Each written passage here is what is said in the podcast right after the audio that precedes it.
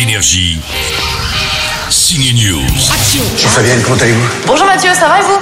Bonjour. Bonjour. Ça va? Très bien. Ça va très bien pour Gilles Lelouch. Au début, en tout cas, du film Compromat, il dirige l'Alliance française dans une ville russe où il mène une petite ville d'expats très tranquille. Mais voilà, il va énerver un oligarque en montrant un spectacle avec des homosexuels. Les Russes vont monter contre lui un dossier rempli de fake news, un compromat. Tout le dossier est constitué de faux plus ou moins grossiers. Compromat Ah, pourquoi contre Mathieu Qu'est-ce qu'il leur a fait? Compromat, c'est le nouveau thriller fort du réalisateur Jérôme Salle à qui on doit les films Largo Winch ou encore la série Totem. Il est allé tourner en Lituanie dans des prisons remplies de bonnes têtes de vainqueurs. On y croit quand un acteur russe, l'avocat de Gilles Lelouch dans le film, veut absolument parler français. Et on y croit aussi quand Gilles Lelouch parle russe. Oui, oui, et qui a appris, euh, qui a appris le français comme moi j'ai appris le russe, c'est-à-dire en phonétique.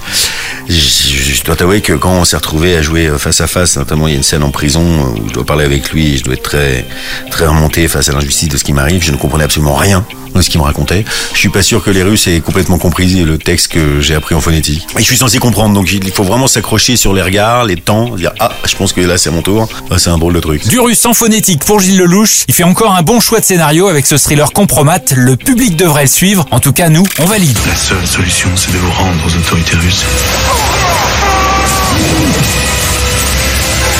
Suis innocent, bordel